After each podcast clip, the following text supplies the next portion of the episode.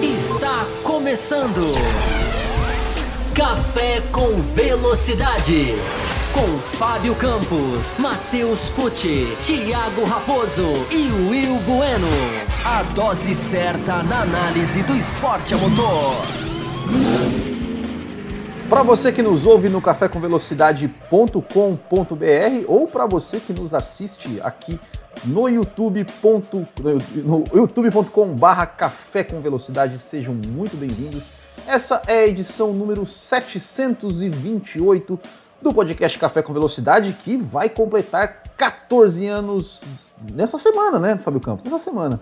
É, e a gente vai conversar então sobre o GP dos Estados Unidos. Vamos, é, é vamos repercutir aqui GP dos Estados Unidos, vitória de Max Verstappen com Lewis Hamilton chegando muito próximo a ele. Quero dar aqui as saudações aos meus parceiros, Fábio Campos e Matheus Pucci, né? Sejam muito bem-vindos aí, sejam muito bem-vindos vocês também que estão no chat. Hoje, né, vocês, vocês percebam que não temos o nosso queridíssimo âncora, Thiago Raposo, que está com alguns probleminhas aí na sua garganta e não pôde participar, mas a gente vai aqui falar então sobre o GP dos Estados Unidos e a gente já vai começar aqui já com e-mails, com e-mails para a gente já entrar na nossa discussão sobre a corrida. E eu vou é, começar aqui com um e-mail do Matheus Ferreira, que ele disse, né, que ele, ele fala que, que é o e-mail 44 de 100, meu Deus. Ele fala que corrida fantástica essa do GP dos Estados Unidos, disputas de carros lado a lado por várias curvas seguidas, por inesperada de Verstappen, Hamilton tomando a ponta na largada e o piloto holandês não conseguindo recuperar a posição. Red Bull precisando alterar a estratégia para recuperar a ponta, e quando todo mundo esperava que a Mercedes fosse arriscar na estratégia, ela fez mais do mesmo, colocou pneu duro e deixou Hamilton buscar a Red Bull número 33. Bom, ele fala sobre mais algumas coisas, mas ele começa falando sobre a corrida fantástica.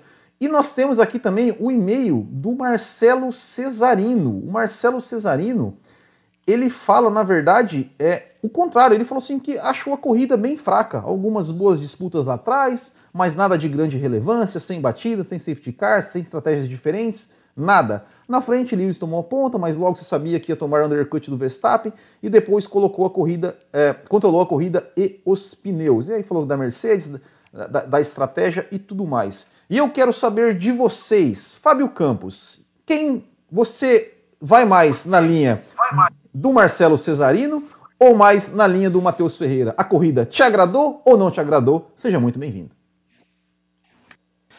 Olá, olá para você, Will, nosso âncora de hoje. Olá para o Matheus, olá para o pessoal que já estava aqui esperando o nosso programa começar. Nosso programa é sempre pontual, né? E, e o pessoal já estava aqui esperando a gente começar no YouTube né? Pessoal que está seguindo o nosso canal, enfim, a gente está. Tecnicamente, o nosso aniversário é na semana que vem, porque o domingo vai cair no domingo, né? Tecnicamente, domingo é semana que vem. Mas enfim, nós estamos na semana de aniversário. Já já a gente vai falar de novidades aí que a gente pode já, digamos assim, antecipar. A gente vai fazer aí uma, uma, uma coisinha especial para os nossos ouvintes nesses 14 anos. Mas enfim, para já começar respondendo a pergunta, eu concordo com. Eu vou, eu, vou, eu vou na linha dos dois. Eu vou conseguir ficar no muro, mas eu vou explicar exatamente por quê. É, se essa corrida fosse uh, uma corrida de campeonato já decidido, se essa corrida fosse a primeira corrida do ano, ou se a Fórmula 1 só tivesse corridas como essa, uh, eu acho que seria motivo para crítica. Porque não foi uma corrida tão rica, embora tenha sido o dia em que Ferrari e McLaren foram as vias de fato, pelo menos no começo da corrida. Isso é um ponto positivo. Mas daqui a pouquinho a gente chega em McLaren e Ferrari. Agora, essa corrida com o contexto do campeonato mundial, valendo o que ela vale, uh, decidida nos detalhes que nós vamos passar daqui a pouco, como ela foi decidida, é, ela foi uma corrida muito tensa, muito interessante. Ela, foi, ela se tornou uma corrida atraente pelo contexto que envolve, pelo abstrato que envolve. Essa corrida solta, fosse uma corrida extra campeonato, como a Fórmula 1 fazia no passado, ficaria um gostinho de quero mais. É, mas essa corrida, o, o, grande sabor dessa corrida foi Hamilton e Verstappen ver quem sairia na frente, quem conseguiria fazer a estratégia funcionar. Então, o, essa corrida teve sabor por causa do campeonato mundial. Tecnicamente é uma coisa, é, em termos de percepção, eu acho que é outra. Matheus Pucci, já passando para você que também o Thales Oliveira também mandou um e-mail, mais ou menos nessa mesma linha. Ele fala assim: Olá, café, serei direto. O GP dos Estados Unidos entregou uma boa corrida ou foi a disputa pelo campeonato que sustentou essa edição do GP? Seja muito bem-vindo. Olá, Will. Olá, Campos. Olá, os nossos ouvintes, pessoal aqui do YouTube também. É, eu vou também numa linha de raciocínio parecida com a do Campos. A disputa sim fez uma grande diferença. Quem gosta de uma corrida estratégica, de uma corrida que você não sabe quem vai vencer, a, a incapacidade de definir não somente o vencedor, mas as estratégias que cada uma vai fazer, isso gera sim uma emoção, gera uma ansiedade para ver o que vai acontecer até o fim. Mas em termos de uma corrida espetacular, aquele pessoal que gosta da bandeira vermelha, das rodadas, do, do safety car, a chuva, a bagunça, aí realmente não teve nada que os Estados Unidos pudesse oferecer nesse sentido. Mas em termos de imprevisibilidade, em termos de disputa de campeonato, como o Campos falou, em termos de ser uma corrida que colocou dois adversários diretos, um na cola do outro, buscando esse ponto a mais, seja da volta rápida, seja os pontos a mais da vitória, e também a batalha do meio do pelotão entre a Ferrari, as Ferraris e as McLarens, e também o pessoal ali, o Alonso, que o Alonso estava. Todo mundo estava lá. É, já falar sobre isso. O Alonso estava lá também, participando de tudo. Essas, essa, esses detalhes acabaram enriquecendo a corrida e dando um corpo diferente. A corrida não precisa necessariamente ter uma bandeira vermelha, ter um safety car para ser boa, mas também não significa que uma corrida como nós vimos nos Estados Unidos seja que, o, o mais agradável. Então eu fico numa linha mais ou menos que o Campos falou ela teve o seu o seu brilho, ela teve a sua importância, ela teve o porquê de ser considerada uma boa corrida, mas ao mesmo tempo ela não pode se tornar o padrão. Se ela for o padrão, aí realmente não é o que nós queremos ver. É, pode falar, Campos, pode falar. É, eu acho assim, o que, o que é importante a gente tentar extrair do sabor dessa corrida é que ela mostra é, como o campeonato mundial desse ano vai ser decidido no detalhe. A gente tem, o Grande Prêmio dos Estados Unidos mostra que a gente está vendo um 2021 que pode ser decidido pelo setup. Uma equipe pode perder o campeonato porque errou o ajuste em uma corrida. A gente viu as nuances, nós vamos entrar daqui a pouquinho nos detalhes das paradas, dos pneus, de como a Fórmula 1 chegou num ponto em que primeira, as primeiras voltas dos pneus são decisivas para o resultado da sua corrida. Não é nem para o resultado do seu stint, que esse é super comprometido ou não e a gente vai mostrar como que Verstappen e Hamilton lidaram com isso. Mas eu acho que a mensagem dessa corrida, se a gente somar com Turquia, a gente falou aqui do asterisco da Turquia, é, que acabou virando um super asterisco mesmo, que era que, aquela questão daquele asfalto da Turquia, que mordeu a Red Bull, a Red Bull perdeu a frente do carro, é, e aí perdeu o final de semana. Nesse, nesse grande prêmio em Austin, a questão dos bumps, né, a questão que a gente falou aqui, né, Will, semana bumps. passada, foi decisiva, porque a Mercedes mexeu no acerto do seu carro para aliviar os bumps. Isso acabou mudando muita coisa. Daqui a pouquinho eu já estou me adiantando, mas daqui a pouquinho a gente vai uhum. entrar nos detalhes. O, o, importante, eu acho que é isso. É, o, o, o, ao contrário de Ferrari e McLaren, que para mim tem uma tendência técnica clara, é, não tem em Mercedes e, e, Red Bull. Está sendo decidido nos detalhes, num tipo de estratégia que se errar perde. Então, é, é, é, é, impressionante o refinamento de, de, desse campeonato. A gente já viu tanto campeonato decidido na metade, né, nos últimos anos. Né, o cara chega numa pista, a gente já sabe a pista de quem. Não tem pista de ninguém mais, talvez só o México. As outras eu não arrisco, nem Interlagos eu arrisco mais, porque esse, esse sistema da Mercedes. Enfim, daqui a pouquinho eu entro, porque senão eu vou soltar tudo de uma vez, seu Will. Me interrompa, Will. eu, tô, eu tô rindo do Bumps aí, porque eu fiquei no, no, na live do Botequim agora há pouco procurando um termo para. Eu falei ondulação, eu falei lombada e não, e não, ficava, não ficava legal. E você falou bump agora, pois é, o bump, podia ter usado o bump. Eu, é, é. eu, acho, que, eu acho que oscilações do asfalto é. seria um português bem bonitinho, né? Pois Embora é, o bump já seja famoso. Né? Pois é, mas é, eu, eu, quero, eu quero dizer o seguinte: é, eu gostei bastante da corrida, porque principalmente do, assim, o desempenho dos dois pilotos. Para mim, assim, os dois pilotos estavam ali é, é, pilotando, né, como alguém falou aqui no chat, né, o fino, né, estavam pilotando no limite e, e, e, a gente vai, vai entrar nas estratégias. Acho que já podemos entrar já. Eu tenho um e-mail, mais um e-mail para ler aqui. Mas para mim, assim, os dois conseguiram executar bem as estratégias que foram, que foram é, lhes passada. É, e como você falou, foi definido no detalhe. Mas já trazendo aqui para a gente falar das estratégias, é, Matheus, a Esther, ela, ela tá falando assim, ela, ela fala o seguinte, né? Ela também fala sobre a questão do, do da disputa Alonso Kimi Giovinazzi, a gente vai falar depois. É, e ela falou o seguinte: foi bom ver a corrida de ontem protagonizada pelo duelo Lewis e Max, mas também foi um duelo de equipes, de estratégias. Aí ela pergunta: vocês acham que era possível a Mercedes ter bloqueado aquele undercut da Red Bull? Achei que a equipe alemã foi muito conservadora ao colocar pneus duros no carro do Hamilton. E ela pergunta qual a nossa opinião. Então vamos falar. Bom, ela também comenta sobre a estratégia, sobre a, a, a McLaren e Ferrari, mas vamos focar nessa questão das estratégias. Vamos, vamos começar a entrar. Matheus Pucci, vamos falar das estratégias. Você acha que a Mercedes poderia ter reagido ao, ao undercut da, da Red Bull? Ou você acha que ela fez o, a, a, estratégia que a Mercedes adotou foi realmente a, a melhor possível para aquele, aquele momento, aquela leitura da corrida? É, quando a gente vai falar de estratégias, principalmente pós-corrida, a gente acaba tendo um leque de opções, né? Nós pensamos, poderia ter feito A, poderia ter feito B, poderia ter feito C. Mas no momento da corrida em que estava acontecendo a estratégia, eu estava assistindo com meu irmão do lado, eu falei para ele o seguinte: eu tô isso no primeiro pit stop. Eu acredito que a Mercedes vai deixar o Hamilton na pista, para que então no final da prova ele tenha mais pneu que o Verstappen e a gente veja um repeteco da Hungria 2019. Algo parecido, que o, Hamilton ele veio fazendo volta de classificação atrás de volta de classificação, para no final da corrida fazer a ultrapassagem no Verstappen.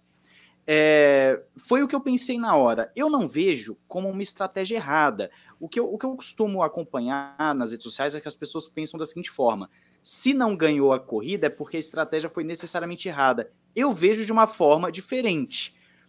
A linha de raciocínio não é errada, tanto é que o Hamilton no final da corrida estava um segundo do, do Verstappen, e a gente pode argumentar aqui, a gente pode pensar no DRS que o Verstappen teve na última volta, a gente pode, enfim, pensar numa série de fatores que influenciam na, na, no resultado final. Mas de estratégia por si só, eu não vejo como um erro você pensar em ter um pneu melhor que o seu adversário para efetuar uma ultrapassagem no final. É claro que envolvem riscos. Se a Mercedes para logo quando a Red Bull para, eles estariam muito mais próximos na pista, porém com pneus também em pé de igualdade. Isso significa que se o Hamilton perde, por exemplo, é, 3, 4, 5, 6 voltas atrás do Verstappen, como o próprio Verstappen ficou atrás do Hamilton no primeiro instint, e ele teria o seu pneu ali acabado por ficar no ar sujo. Então você tem uma equação que não é tão simples assim. Ao meu entender, o, no momento, isso eu falando quando eu estava assistindo a corrida, quando o Verstappen para para fazer o seu segundo pit stop, eu interpretei como sendo uma parada muito cedo do Verstappen. E o Christian Horner fala sobre isso na sua entrevista pós-corrida. Ele fala que pararam o Verstappen um pouco cedo porque ele estava ficando com seus pneus ali superaquecidos, então eles decidiram parar para que o Hamilton não desse o undercut, para que o Hamilton não parasse antes, para ele ter a vantagem da volta limpa pós-box. Então, a Red Bull, ela tomou uma decisão agressiva que nem sempre vai funcionar.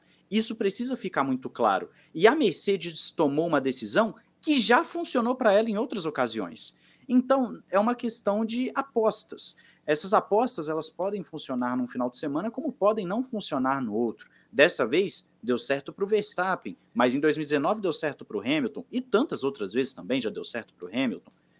Então é, é, difícil falar que é um erro. Para mim, pelo menos, eu não sei a opinião do Campos, a sua opinião, eu também, mas ao meu entender não é necessariamente um erro.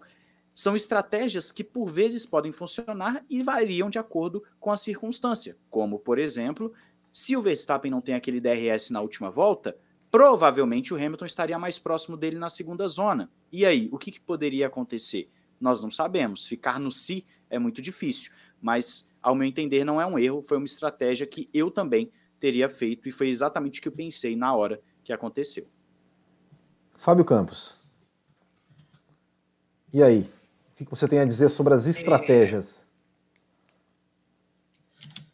Vamos lá é, a estratégia da Red Bull foi usada mesmo. A própria Red Bull admite, como falou o Matheus, os caras puxaram muito cedo. Primeiro que a gente teve. É, a gente os pneus vermelhos não estavam funcionando, era pneu amarelo ou pneu é, branco, mas o asfalto estava muito, digamos assim, estava comendo pneu. Chegou o Grande Prêmio da, dos Estados Unidos, já é uma pista em que o pneu é muito forçado, né, pela aquela sucessão de curvas no setor 1, enfim, é arranque, é, é, é, uma, é uma pista em que o pneu é exigido.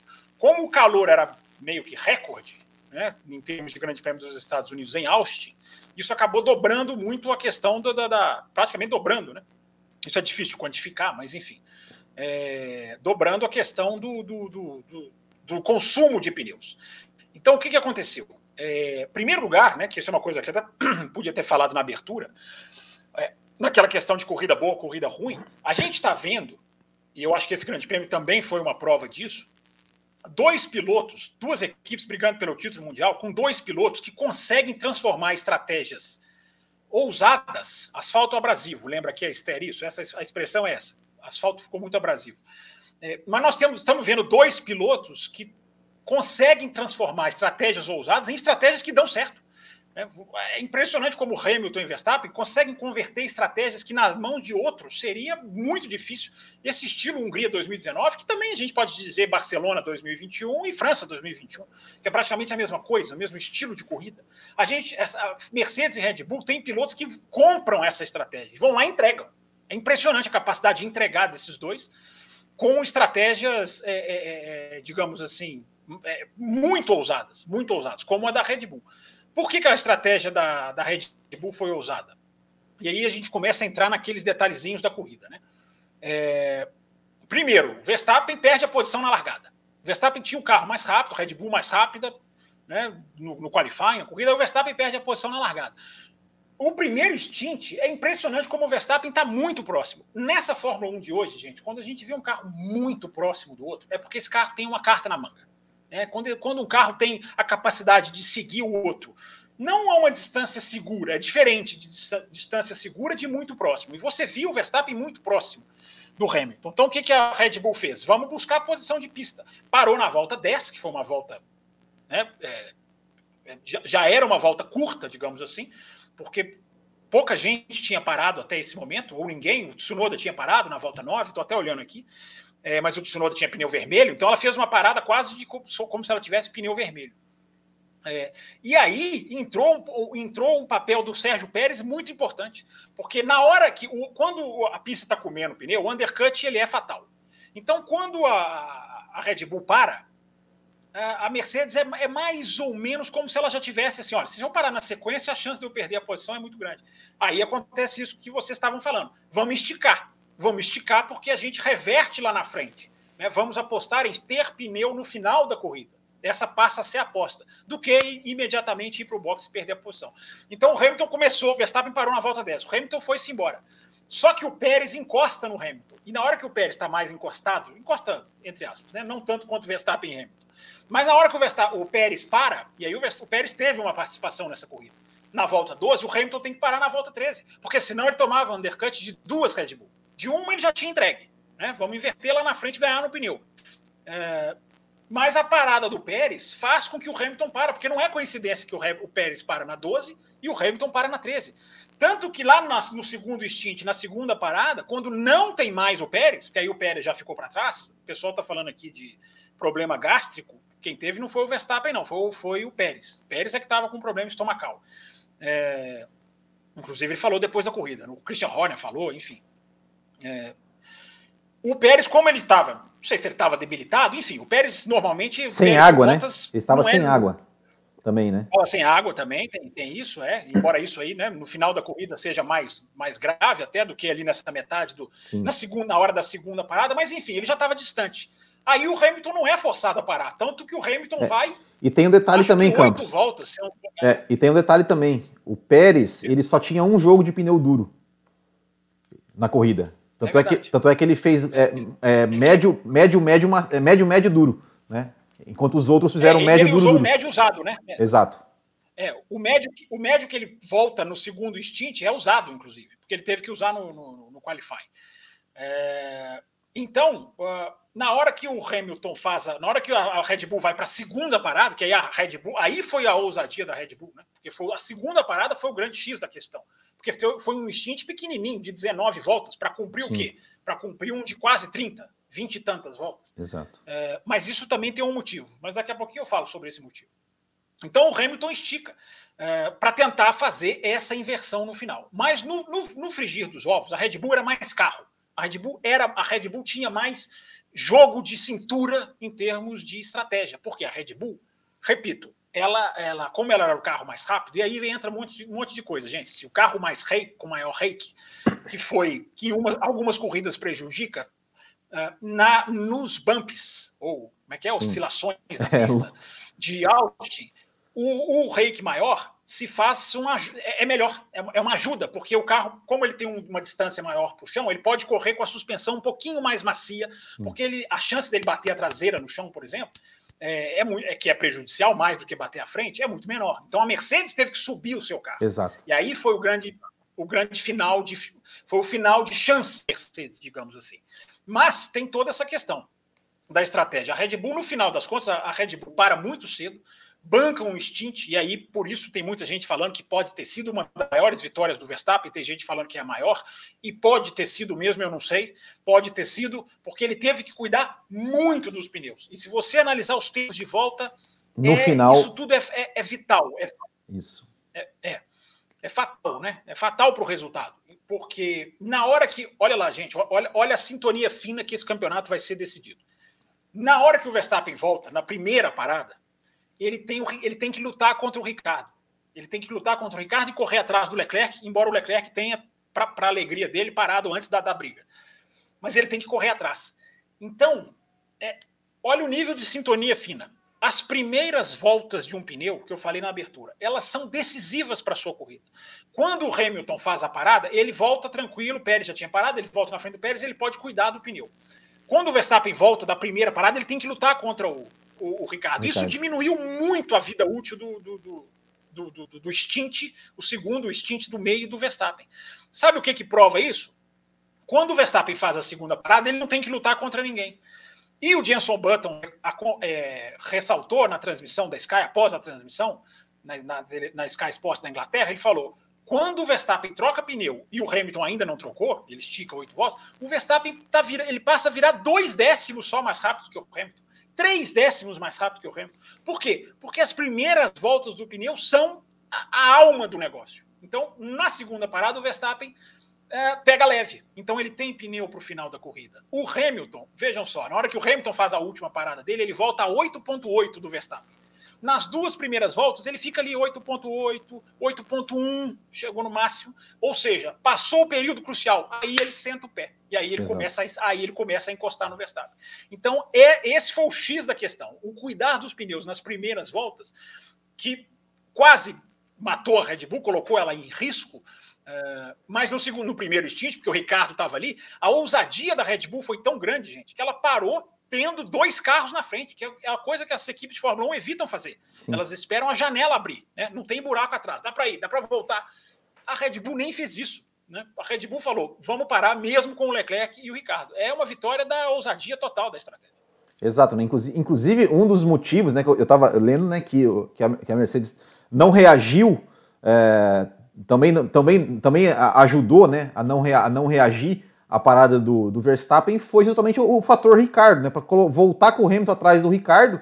É, e eu acho, inclusive, que o fato do, por exemplo, de, dele ter visto lá o, o, Bottas sofrer atrás do Tsunoda, porque o Bottas não consegue passar o, o Tsunoda é, na pista, talvez também tenha, tenha, tenha é, influenciado. Né? E você falou da, da, da questão da, da, da, Mercedes, que teve que levantar né, o, o um pouco o carro, é, porque no primeiro treino livre, todo mundo falou, Mercedes vai nadar de braçada. Mas aí parece que eles, eles viram né, que tinha algum, algumas avarias na parte de baixo do carro e eles acharam melhor dar uma, dar uma levantadinha, porque essa pista ele estava desgastando muito mais os pneus traseiros né, do que, do que os, os, pneus, os pneus dianteiros. É, e aí, é, aqui, é, só, só para ler, ler, mais um e-mail aqui, ó, falando da estratégia ainda, que o Wanderson Ferreira ele falou assim que tende a discordar de quem acha que a Mercedes perdeu a corrida na estratégia, embora concorde que é com quem diga que a Red Bull ganhou na mesma, mas também com um bom ritmo de sábado. Porém, neste final de semana e alguns momentos na temporada, com o maior exemplo, o quali de Sochi, me parece que a Mercedes não soube trabalhar com o papel de desafiadora da Red Bull. A ousadia que o Max reverencia sinto que tem faltado a Mercedes, que tem sido mais conservadora, como foi até 2020, quando estava em superioridade. Além disso, problemas de confiabilidade e erros na interpretação do regulamento, somando isso, tendo a achar que essa temporada será mais dolorida para a Mercedes do que para seus pilotos. É, só para registrar aqui, e eu, eu falo o seguinte: eu não acho que a Mercedes é, errou na estratégia, é, eu acho que as duas equipes é, acertaram as suas estratégias, porque, é, é, ao meu ver. Ao... Na hora que a Red Bull para, na hora que a Red Bull para é. ela, ela, faz isso aí que vocês falaram. É. Ela estica para pegar no final. Isso já deu certo em outras. Em Exato. Outras... E, ao meu ver, as duas estratégias deram certo.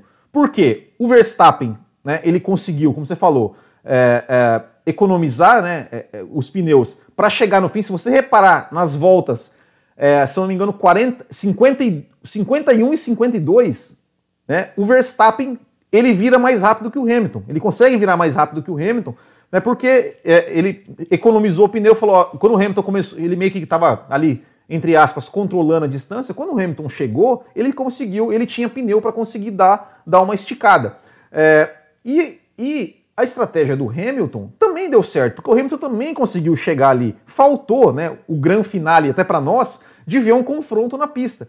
Mas é, é, tem muito a ver também, eu acho, pelo, pelo, menos ali no final, com o Verstappen ter dado a sorte de ter pego o Mick Schumacher pelo caminho e conseguido abrir asa no final. Senão, talvez o Hamilton poderia ele também ter uma chance ali para frente. Então eu acho que as duas que as duas as duas estratégias se mostraram é, funcionaram, deram certo é, e, né, o, é, é, enfim, e feita, executada, para mim, ao meu ver, brilhantemente pelos dois pilotos, que as equipes só têm essa ousadia de, de colocar essas estratégias porque sabem que os seus dois pilotos são brilhantes e conseguem é, executar perfeitamente essas estratégias aí super super ousadas, vamos dizer assim. Campos, só, só antes de você se levantar a mão, Matheus, você quer, você quer complementar mais alguma coisa?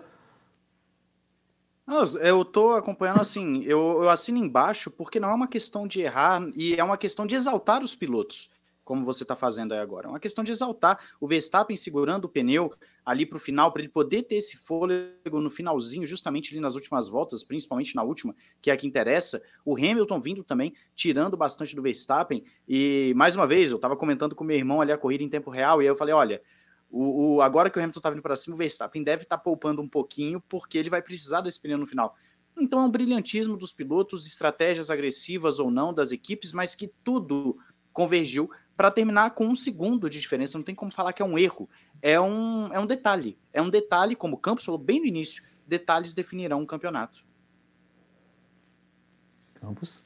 É, esse, esse, esse campeonato vai ser decidido no, no, no super detalhe, né? E é importante a gente ressaltar assim, por que, que a, a, a coisa mudou da sexta para o sábado e para o domingo, né? A Red Bull começou atrás, Mercedes virou. Primeiro, a Red Bull trabalhou muito tração isso é uma informação legal, né? A Red Bull acertou muito a tração e a tração é muito importante nessa pista. Tanto que, olha, olha que curiosidade interessante, gente. É, nas, na, nas velocidades máximas no final da reta, é, a Mercedes tinha o quarto e o sexto mais rápidos. O Hamilton era o quarto, o Bottas era o sexto em velocidade máxima no final da reta, no final do retão, naquela reta oposta. É, por, porque a gente tem que falar desse dispositivo da Mercedes. Né? Esse dispositivo da Mercedes pode ainda ser importantíssimo no campeonato. Né? Achar que o campeonato acabou, gente, é um erro, eu acho assim, crasso, mas é crucial. Porque, tudo bem, até coloquei isso lá no meu Twitter hoje. O, o, o tabuleiro virou. Né? A, o, essa vitória da Red Bull é como aquele contragolpe do boxeador que está mais ou menos nas cordas, onde a Red Bull estava nas últimas corridas, mas de repente teve um brasileiro que fez isso lá na Olimpíada. De repente o cara dá um cruzado no cara que está atacando e o cara que está atacando desaba. Foi mais, e olha que eu, tô, olha que eu detesto boxe, tá? Estou fazendo essa alusão, mas eu detesto boxe. Mas o, foi mais ou menos esse, esse, esse, esse, cruzado que a Red Bull deu. Então a, a, Mercedes vinha com tudo, a Red Bull agora dá o contragolpe e o tabuleiro muda. E a, o ringue muda, porque agora vem aí pistas né, que, se a gente for forçar muito, são mais Red Bull. Mas por que, que não dá para cravar que o campeonato acabou? Porque esse dispositivo que a Mercedes está fazendo, que não é um dispositivo, na verdade é trabalhar os ajustes do carro, trabalhar a mola, a suspensão, é, é, amortecedor, melhor dizendo, para o carro estolar e conseguir uma velocidade enorme de reta, isso aí pode ser muito importante. Interlagos, por exemplo, eu, eu era mais tendência a Red Bull, Já não sei se sou tão, não. É, só o México, a única pista que eu acho que pode ter um favorito é o México. México, por todo, toda a questão do ar, efeito que envolve a Red Bull. Mas só para complementar a informação. A Mercedes tinha o quarto e o sexto mais rápido de reta. A Red Bull, entre os seis mais lentos. O Verstappen era o, era o terceiro mais lento de reta. Isso é uma tendência do ano inteiro, tá? Várias corridas foi assim. Só que se você for pegar o tempo no setor, isso eu estou falando da velocidade máxima na reta, mas o setor 2, é, que é que tem ali um pouquinho mais de cor, é o finalzinho ali daquela parte sinuosa até, até o final da reta, a Red Bull era a terceira mais rápida. Então, como que, como que uma equipe pode ser a, o cara, o Verstappen pode ser o terceiro mais lento de reta no setor 2, estou falando setor 2, tá, gente? E ser o terceiro melhor no setor onde está essa reta. Tração, tração. As pecinhas se encaixam. E foi o Christian Horner que falou: trabalhamos muito tração. E para finalizar essa questão técnica, né? Na hora que a Mercedes tem que endurecer o carro, gente, nós tivemos três quebras de suspensão pelos bumps nesse final de semana. Três. Uma na Fórmula 1, o Gasly, e duas na W Series. Que, que arrebentou a suspensão. E a gente já teve do Vettel no, ano, no último ano que teve corrida. O Vettel também quebrou a suspensão. Foi a suspensão né, que o Vettel quebrou também por causa dos bumps. Ou seja, a Mercedes foi na segurança, a Red Bull rachou a asa, a Red Bull teve que reforçar a asa porque a asa rachou. Então a Mercedes endureceu o carro. Gente, endurecer o seu carro pode até te salvar em algum final de semana, mas num final de semana cheio de bump, é, esse sistema do dispositivo com um carro mais alto para estolar é mais difícil. Enfim, gente, é uma sutileza técnica o que eu estou falando, mas é o campeonato que vai ser decidido pelas sutilezas técnicas. Olha a diferença que um acerto tem, em que uma, uma, uma questão da trepidação tem, a questão do stint que eu acabei de explicar. Os caras que cuidam do stint nas primeiras voltas em Austin tiveram vida feliz pela frente. Né? O Verstappen teve muito mais dificuldade no seu stint de 19 voltas do que no seu stint de quase 30, pelas voltas iniciais de cada stint. O Hamilton na Turquia aconteceu isso. Ele volta ali naquela questão, para, não para, volta muito ansioso, pegou o grain, ali era diferente, ele pegava o grain, dançou. É, é o campeonato da sutileza, Will Bueno e Matheus Pucci. Mas é o campeonato fantástico, né? É o campeonato que deve ir até Abu Dhabi, porque é impressionante o equilíbrio dessas duas, né? Um, um larga na frente, o outro ultrapassa, aí o Hamilton chega, depois é o Verstappen chegando. É, é impressionante esse campeonato, é impressionante. É, o, o, o, Vinícius Martins, ele, ele resume bem aqui. Ele fala assim: boa noite, amigos do café. Minha conclusão desse final de semana é. As previsões de desempenho para o futuro são fúteis. Não dá. É, é exatamente isso, né? Exatamente isso. E, ele, ele, ele, faz uma, uma, uma, pergunta interessante aqui, né? Ele fala o seguinte, né? É, dá para afirmar que esse campeonato ainda só está aberto por causa do que aconteceu em Silverstone e do que o Bottas fez na Hungria? Né, porque, né, querendo ou não, né, é, é são, são duas. Ele, ele até colocou: se o Verstappen terminasse pelo menos no pódio nas duas corridas, né, a, a pontuação seria, seria muito maior. É, vocês acham, vocês acham que, que, que isso tenha, tenha, concordam com essa, com essa afirmação de que, de que dele ou, ou, acham que, enfim, o campeonato estaria equilibrado da mesma maneira? É, é difícil dizer que tal piloto estaria X pontos na frente. Por exemplo, se a gente for entrar no, no, no si, e se o Hamilton não erra no Azerbaijão, na, na relargada? É, não, é aí, claro. você tem, aí você tem mais 25 pontos por Hamilton. Então são coisas que, que entrar no mundo do si é muito difícil. A questão é, a, o campeonato está equilibrado não somente na tabela, mas sim nas corridas, e isso é o que está sendo legal do campeonato. Porque nós já até falamos aqui no, no café sobre campeonatos que são bons de tabela, de pontuação, mas que não necessariamente têm boas corridas. E em 2021 nós, nós temos corridas que podem não ser espetaculares, mas corridas que têm a disputa direta, o embate direto entre Hamilton e Verstappen. E isso é o que está sendo é, interessante de acompanhar. Esses detalhes, um acerto de carro que faz a diferença, uma estratégia que pode jogar a corrida no lixo, um, um erro, às vezes, na, na compreensão do final de semana, como aconteceu na Turquia com a Red Bull, enfim, uma série de fatores que podem influenciar. Inclusive aqui no chat do YouTube o pessoal falando sobre o Adrian Newey, que é uma, um fator também que voltou para a Red Bull depois de muito tempo após o acidente. Ele, ele falou que já tinha identificado os problemas da Turquia. Então você tem um fator Adrianil chegando aí, por outro lado você tem uma Mercedes extremamente competente, não à toa venceu tudo desde 2014.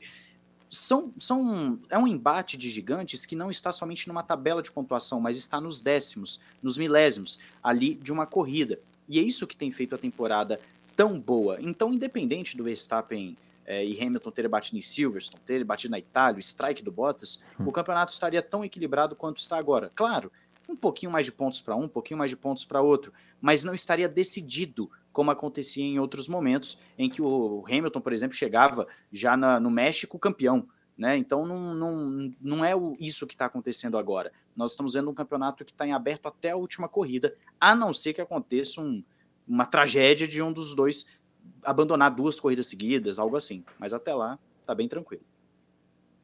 Campos levantou a mão, fale. É, só para dar o, só para dar um pitaquinho nessa conversa, assim, eu coloquei no meu eu coloquei no meu Twitter semana passada uh, os recortes. Eu gosto muito de fazer os recortes, embora eu, eu sempre diga, né? Recortes são só recortes, eles não são verdades absolutas. Às vezes eles enganam, às vezes eu posto lá um recorte o que, que, é recorte? Pegar os pontos em, nas últimas três provas, nas últimas quatro, depois das férias. Né? Às vezes eu posto lá no meu Twitter e eu coloco, gente, olha como engana esse recorte. Às vezes eu até falo isso porque recortes são recortes. Tem uns caras que ficam lá bravos. Ah, esse recorte aí tá mentindo. Eu falo para ele, cara, é só um recorte. É uma curiosidade. Não é verdade absoluta. Mas esse que eu vou colocar, que eu vou citar aqui, ele não engana tanto. Ele é um recorte interessante para essa discussão.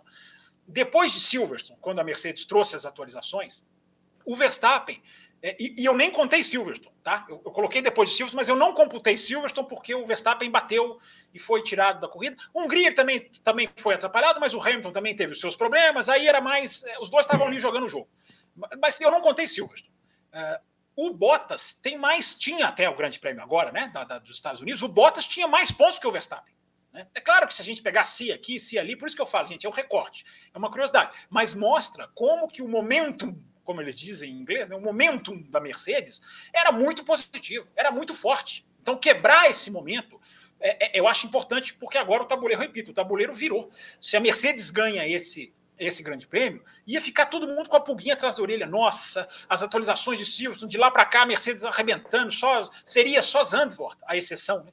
É, mas não, essa vitória técnica da Red Bull é, é muito importante, porque tinha pistas Mercedes que a Red Bull não conseguiu virar o jogo. Monza, Sochi, eram pistas Mercedes, e a Red Bull não foi lá e virou o jogo. Agora ela virou. Né? Aquilo que a gente falou aqui semana passada, essa história de histórico, a Mercedes ganhou 6, 7 em alto, isso acabou, isso não existe, porque agora existe outra realidade, outra, outra distribuição de forças. Então a Mercedes ir lá em Austin e, e beliscar lá uma vitória, né, anulando essa questão do histórico, mostrando que tecnicamente ela desafia a Mercedes, é, é muito positivo, é muito positivo, embora a Mercedes tenha essa questão do da super, o super carro em reta, que foi anulada em, em Austin, deve ser anulada em, em, no México. Eu já falo tudo com deve agora, né? No México, porque no México não tem ar, é outra, é outra coisa. O México, gente, o México eu sempre falo, gente, o México não é não é opinião, não. Isso é informação dos últimos anos. Os caras correm com, com um acerto de Mônaco para fazer velocidades de Monza, porque não tem ar. Então os caras podem assentar a asa, porque não tem ar, a resistência é diferente. E alguém falou aqui, ah, o Campos, não sei o quê, Interlagos também tem altitude. Tem, mas não é parecida com a do México. Interlagos é 800 metros, se eu não me engano. O México é 2.300. Não, acho que é menos. A, a altitude de Interlagos pode, que... pode favorecer a Red Bull? Pode, pode. Oi? Digo. Não, acho que é menos, né? Interlagos não chega a 800, não. Acho que é uns 600, 700. Eu acho que é 700. É 700, 800. É. Eu acho que é 700, 800. É, é, Áustria, é, desculpa, a Áustria e Interlagos estão a 100 metros um do outro. Eu acho que um tem 700, o outro tem 600, um tem 700, o outro tem 800. Enfim, 100 metros para lá, 100 metros para cá. Agora, o México tem 2.300. Então, lá, lá a altitude é muito importante. É, então, mesmo que a Mercedes tenha esse seu dispositivo de estolar, tirar o ar, Estolar também é uma expressão que a gente tem que explicar, né? Enfim, tirar, zera o ar, neutraliza o ar e o carro na, na parte traseira, por isso que eu estou fazendo o gesto com o braço aqui. É, e o carro fica super rápido de reta, e, e aí tem a capacidade de voltar para a curva, de subir depois de novo e o ar voltar na curva. É, isso, mesmo que isso não tenha tido efeito em Austin, porque os caras tiveram que subir o carro, endurecer o carro, e não tem efeito no México, pode ter efeito no Brasil, pode ter muito efeito na, Arábia Saudita, que a gente não sabe como é que é, no, no Catar tem uma enorme reta, uh, e Abu Dhabi é, outro, é outra pista agora. Né? Tecnicamente, Abu Dhabi é outra pista. porque curvas de velocidadezinha pequenininha foram tiradas, duas delas foram tiradas. Então, Abu Dhabi é um, é um, é um, é um, é um, outro, é um outro circuito, né? porque o, na, na altitude pode favorecer. O Marcos Souza está aqui me elogiando, né? Obrigado pelos seus elogios. E o Marcos Souza? É, eu já citei que a altitude pode, pode favorecer, sim, a Red Bull, como tem favorecido. Oh, agora, é... agora... Ah, pode falar, Matheus, pode falar. Eu só queria, não, só queria fazer um comentário em cima desse do, do campus, porque o Campos falou, né? A diferença do Brasil para a Áustria, ela é pequena, entre aspas, né? Ali 100, 100 e poucos metros.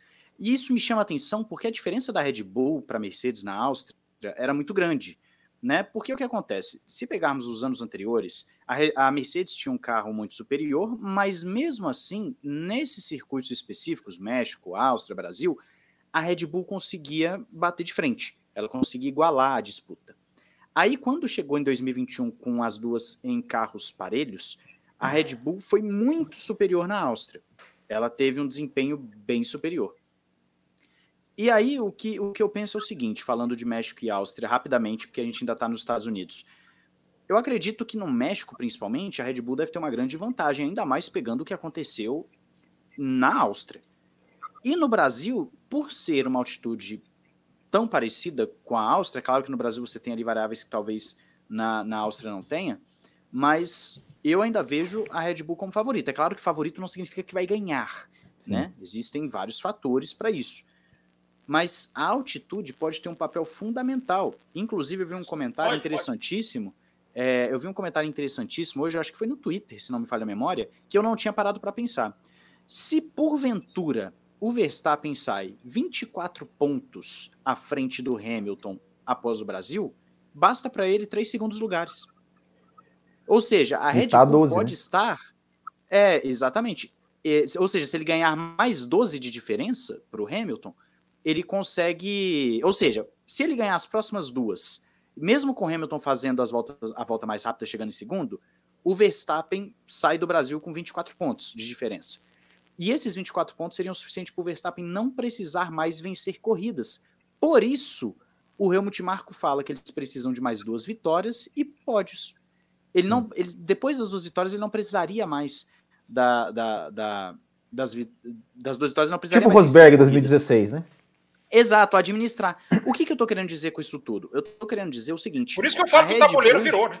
Exatamente. A Red Bull pode ter em mãos o momentum que o Fábio Campos comentou agora.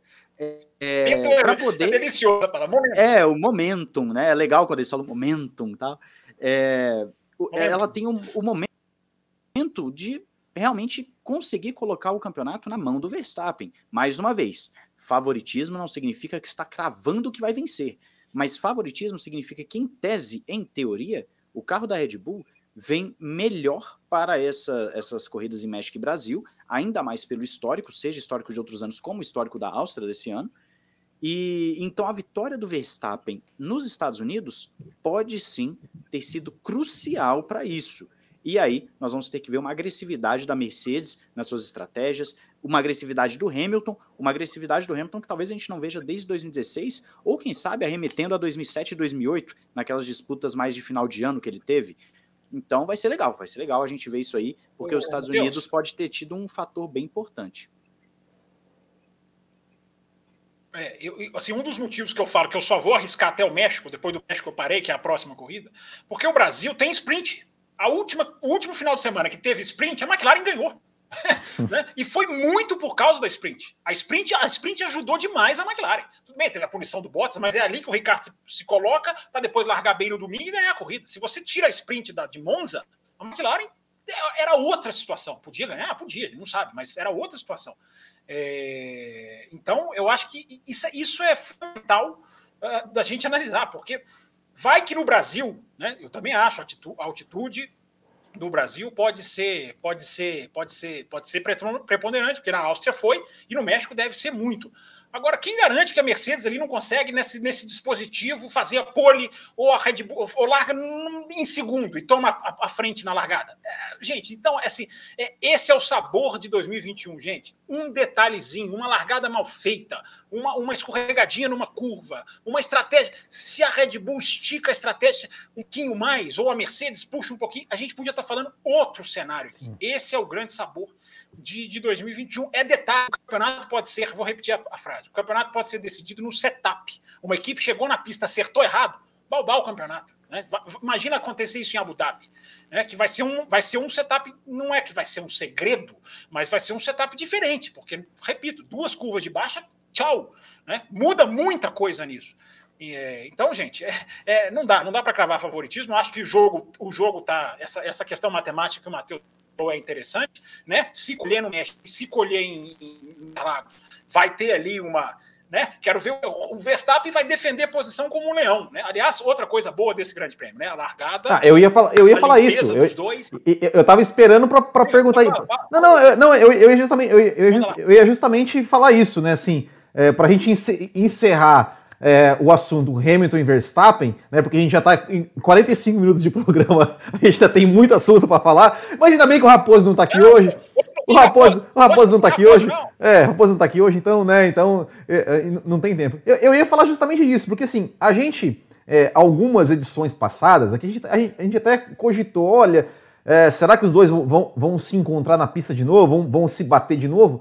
E eu achei o seguinte: eu achei ontem que a largada é, demonstrou um pouco que os dois, eles, eles, digamos assim, estão dispostos a jogar duro, mas que agora, ao mesmo tempo, eles estão um pouco mais cuidadosos. Do tipo assim, né? Porque o, o Verstappen espremeu o Hamilton, né? O Hamilton não arredou o pé, ficou por dentro e falou: Ah, é? Então agora eu tô por dentro, agora você vai parar lá na, na, na, na grama. E espalhou, jogou o Verstappen lá para fora da pista, mas, mas o, né, o Verstappen aceitou, aceitou, né? Tipo, foi, foi lá sem.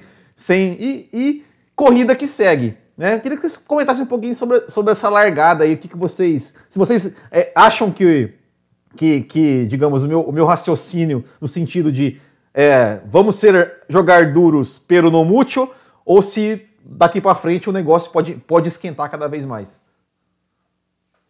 É, eu começo? Vou, vou falar vai, primeiro aqui. Vai, vai. Campos, Campos Sim, eu tenho essa, essa impressão também, Will. É, até porque eles estão num momento crucial da temporada em que pode repetir um Silverstone, por exemplo, em que um abandone e o outro não. Quem que vai querer arriscar isso? É claro que vai ser necessária uma, uma, uma, uma agressividade porque se você for passivo, você não vai ganhar campeonato, né? Então o Hamilton sabe disso. O Hamilton, você vê, ele tá agora, é, ele tá colocando o, o, carro mais na disputa contra o Verstappen do que estava no início da temporada. Você vê isso nitidamente. Porém, eu acredito que eles não vão também fazer nenhuma loucura, uma, fre uma frenagem mais forte, uh, uma frenagem que, que o cara tá 30 metros do outro e ele vem né, fazendo aquela frenagem Ricardo, né, que ele gosta de fazer o dive, né, o mergulho. Mas na largada ficou bem claro isso. Ficou bem claro. E eu acredito que se tivesse a disputa no final da corrida, o Hamilton ia jogar duro também, ele ia arriscar bastante. Os dois estão no momento do seguinte: eu preciso ser agressivo, porém eu não posso ser imprudente. Eu tenho que ser agressivo a ponto de disputar a posição até o último metro, porém eu não posso ser imprudente a ponto de transformar esse um metro num abandono. Em zero pontos. Então, em zero pontos, exato. Então agora vamos ver. É onde talvez a experiência do Hamilton possa falar mais alto, é onde às vezes o ímpeto do, do Verstappen pode falar mais alto, enfim. Aí a gente vai ter que, que esperar, que é o, como o Campos falou, é o sabor de 2021. O que era para ser uma, um repeteco de 2020, um 2020.2, virou uma bela de uma temporada. Campos? É, eu, eu acho assim, as pessoas, não acho, não, não, me refiro exatamente ao café, enfim, mas eu acho que assim, na internet as pessoas têm muito, analisam muita consequência, né? Então, como a gente teve duas batidas, a consequência das batidas criou uma, um desenho de que Hamilton e Verstappen não, não se cederão posição nunca mais, em tempo algum.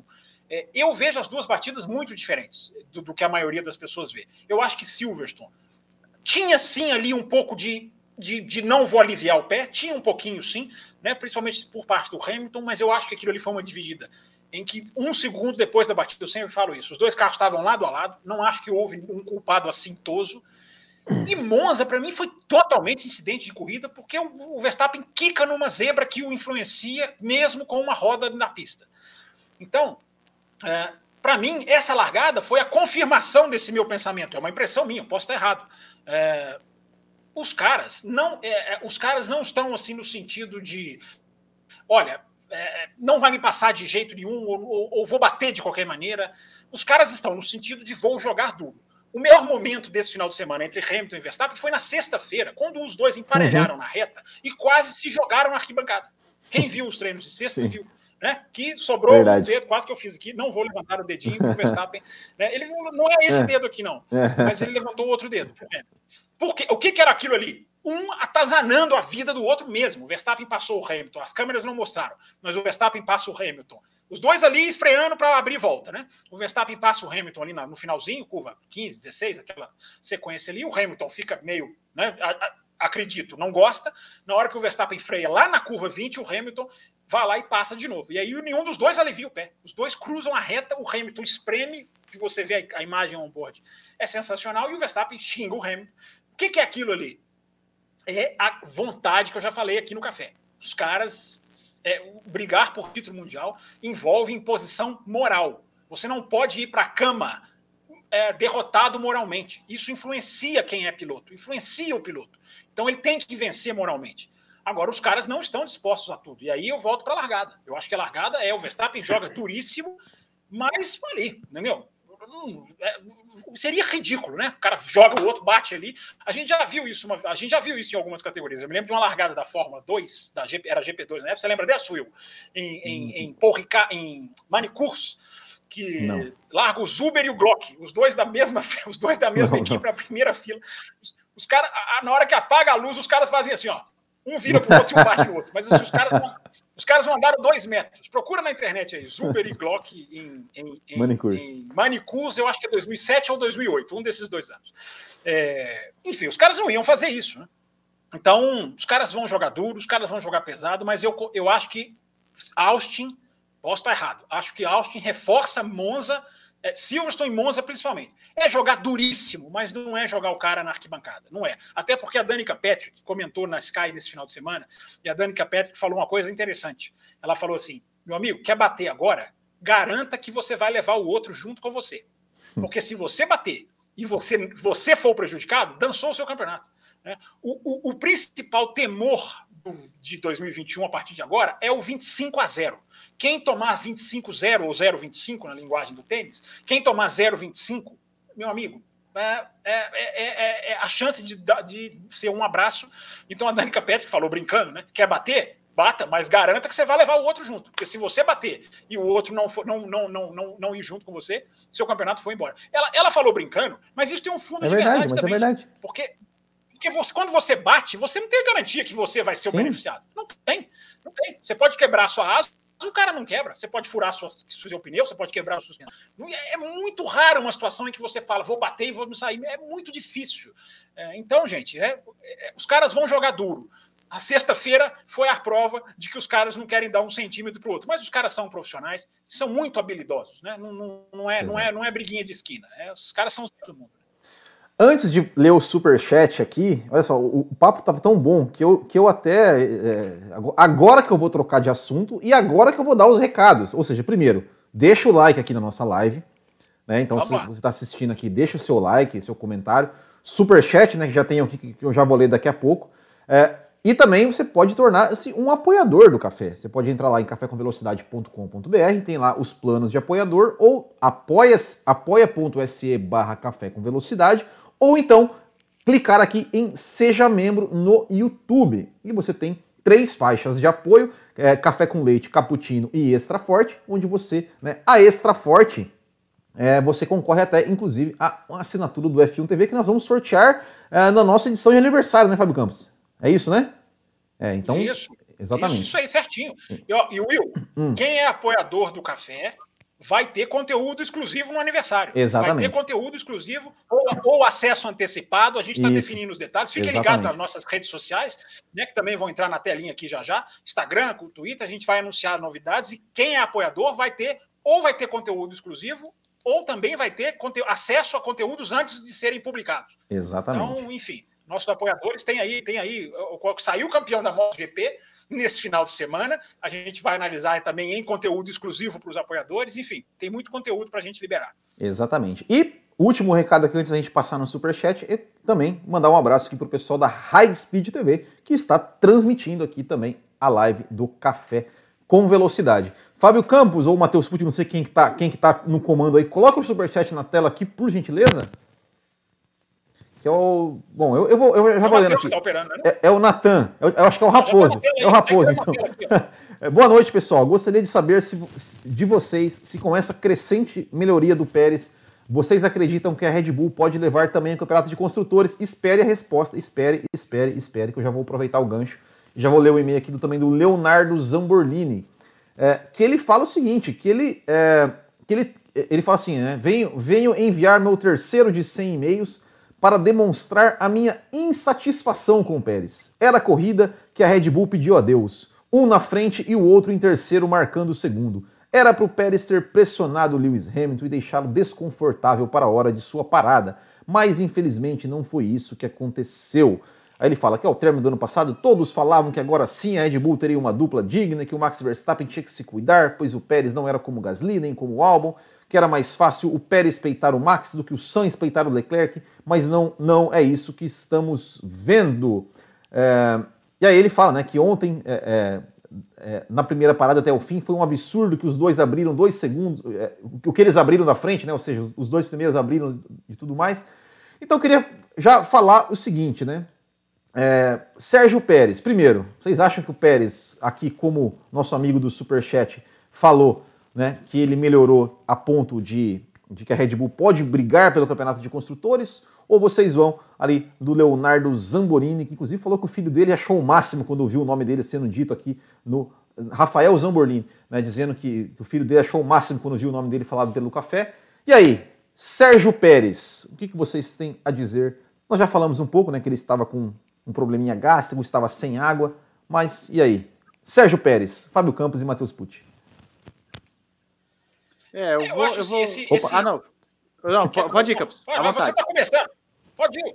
Ah, não, beleza. É, não, primeiro só quero dizer que agora eu tô preocupado. Se nenhum de nós três está operando aqui a tela, quem que está? É o Raposo, é. acho que ele vai, ele vai encerrar, ele vai encerrar, então. a gente abre outra.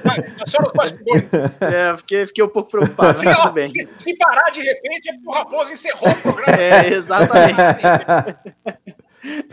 Mas voltando aqui à pergunta do Pérez, é, primeiro a gente tem que falar que sim, o Pérez estava desconfortável, né? Ele, o Pérez tinha o seu problema com o seu energético, problema de saúde. É, ele claramente estava exausto no final do Grande Prêmio, apareceu o Pérez algumas vezes ali na tela, enquanto passava o Hamilton ali, celebrando, Verstappen e tal. E então eu acredito que o resultado para o Pérez, o terceiro lugar para ele nessa corrida, uma corrida em que para ele fisicamente foi difícil, eu não critico, particularmente não critico, pelo contrário. Admiro a capacidade dele de ir até o fim, de conseguir levar aquele carro num bom ritmo, de não ser atacado pelo quarto colocado e, e levar esse carro para um bom pódio para a Red Bull. Eu acho que é, a Red Bull, na verdade, tem que agradecer o Pérez por ele ter se mantido ali, mesmo com os problemas que ele estava enfrentando. Né? Então, para mim, a corrida do Pérez foi muito boa. Inclusive, já falando aí com o pessoal que, que pegou o gancho do Pérez e falando aí no, nos comentários do YouTube, o Pérez ele tem melhorado porque antes, hum, claro, esse não é o único fator, ele está pegando a manha do carro, mas antes ele utilizava um setup padrão do Verstappen e então ele ia mexendo nesse setup. Agora, há pouco tempo, ele está fazendo o seu setup do zero. Então agora ele está mais confiante no carro a ponto de colocar então o seu setup, de colocar o seu estilo no carro para poder desenvolver e nós estamos vendo frutos nisso, né? São dois pódios consecutivos do Pérez, ritmo bom de corrida, no qual, mesmo que o Bottas não tivesse a, a sua punição, ele largaria à frente do Bottas, o que para a equipe Red Bull é o que interessa, assim como para Mercedes o que interessa é o Bottas ficar à frente do Pérez. Então, é, o Pérez, ao meu entender, ele tem que ser elogiado pelo esforço do final de semana, pelo conjunto da obra, pelo ritmo no quali, pela corrida, pelos problemas que ele enfrentou e mesmo assim levar o carro até o final num pódio. Eu acredito que o saldo é positivo e se ele realmente estiver pegando a mão do carro, o campeonato de construtores está em aberto, porque a Red Bull conseguiu descontar bem nesse grande prêmio agora. E lembrando, nós temos duas provas que podem vir a ser boas para a Red Bull. Tem a corrida em casa do Pérez, né? É, o Pérez vai correr em casa, motivado, conhece o traçado uh, muito bem, e você vai ter então essa, uh, esses fatores que influenciam, e a Red Bull pode levar sim essa disputa até Abu Dhabi. Se você me perguntasse isso duas corridas atrás, eu falaria que a Mercedes ganharia os construtores uh, com uma certa antecedência. Mas hoje, pelo menos o que o Pérez mostrou nas últimas duas provas, acredito que fiquem abertos sim. Fábio Campos, Sérgio Pérez. É, eu acho importante ressaltar que o Pérez foi rápido o final de semana inteiro. Isso, isso é uma diferença, né? Porque existe o terceiro colocar, a terceira Exato. colocação, mais ou menos como foi na, Tur na Turquia, que não é que ele foi mal, pelo contrário, ele deu aquele show lá contra o Hamilton. Mas é ali, se o Hamilton não tivesse tido a punição, ele não superou o Bottas, é, é uma coisa mais diferente dessa que teve performance. Por resultado é o mesmo, a performance é diferente. Porque ele foi muito bem, ele foi muito bem no primeiro treino livre, ele liderou os outros dois treinos livres, treinos livres. Isso não é uma coisa comum do Pérez, né? Não é uma coisa comum. Então, uh, independente do, do, valor que os treinos de sexta tenham, né? E a gente sempre questiona, mas o que eu estou querendo dizer é começou com a mão boa do carro, né? Uh, na Turquia, a gente poderia dizer que foi toda aquela questão, uma pista diferente, um asfalto né? ao contrário do ano passado, super escorregadinho em 2020, mas esse ano super aderente, que balanceou, jogou, jogou para o alto o acerto da Red Bull. Então ali tinha uma circunstância, um asterisco, é o que eu, é o que eu tenho usado a expressão asterisco. Né? É, e os asteriscos estão decidindo o campeonato. O campeonato vai ser decidido por um asterisco. É, mas agora, fazendo dois finais de semana seguidos, você começa a ter base para dizer que melhorou, como o Ricardo melhorou. Tem muita gente que está pegando a mão do carro agora, né? O problema é que esses caras estão pegando a mão do carro agora, que vai acabar. Né? Daqui a cinco corridas, daqui depois, daqui, depois de cinco corridas, os caras vão ter que começar do zero de novo. É, mas aí é todo mundo, né? Todo mundo começa do zero. É, mas enfim, 2022 para quem quiser, tá na nossa página aqui no YouTube, de 2022, checado tecnicamente, num programa de duas horas, tá aqui no nosso canal para quem não viu. É, então, o Pérez, rápido nesse sentido. Eu acho que a questão do, da desidratação é complicada, né? Como o Matheus falou, você via ali o estado dele depois da corrida, mas o Pérez não precisa disso, o Pérez e o Bottas não precisam disso para ficar para trás. Né? Eu acho que mesmo sem isso ele ficaria para trás, podia não ficar tanto, porque o nível que Verstappen e Hamilton impuseram nessa corrida é, é uma coisa de outro mundo. Né? Os caras realmente impuseram um ritmo, né? um é, segurando e depois soltando, o outro pagando a estratégia da equipe. É, o Pérez foi um fator. Na parada, na primeira parada do Hamilton, o Pérez é um fator. Não é coincidência que o Pérez para na 12, porque as equipes calculam, gente, que você entrou em 3 segundos, na distância de 3 segundos, você tem um undercut na sua mão. Quem está dentro de 3 segundos do carro da frente, ele, ele tem grandes chances, dependendo da pista e da, da situação, ele tem grandes chances de executar o um undercut. Então, na hora que o Verstappen, na hora que o Pérez chega a uma distância próxima, eu, eu não sei se ele chegou a estar dentro dos três segundos. É, é, ele para e o Hamilton para junto. Então, é, o, o, Pérez teve, é, contribuiu. Nesse sentido, ele contribuiu. A Mercedes poderia esticar mais ainda, esticaria o segundo instint, e se esticasse o segundo instint, no terceiro instint, talvez, talvez não, matematicamente certo, teria pneus mais novos. Então, o Pérez teve uma, uma pequena contribuição, sim. É, e vamos ver, parece que está pegando a mão do carro duas corridas seguidas, né? Mas não dá para bater o martelo nenhum, porque o Pérez está sendo muito inconsistente, muito inconsistente esse ano. Então não dá para bater o martelo, embora as duas últimas corridas tenham, tenham, sido, tenham sido legais. Três coisas que que eu para falar sobre o Pérez. Primeiro, uh, que ele finalmente conseguiu se classificar bem, né? Que era um, que era um, um, um defeito, né? Que ele estava tendo, né? Que ele não conseguia se classificar se classificar é, bem nas. Ele conseguiu se classificar, né? É, eu até, até, até, brinquei na edição passada que você falou, ele tem obrigação de classificar entre os seis. Eu falei, não, entre os seis não, entre os quatro. E, e ele classificou entre os três.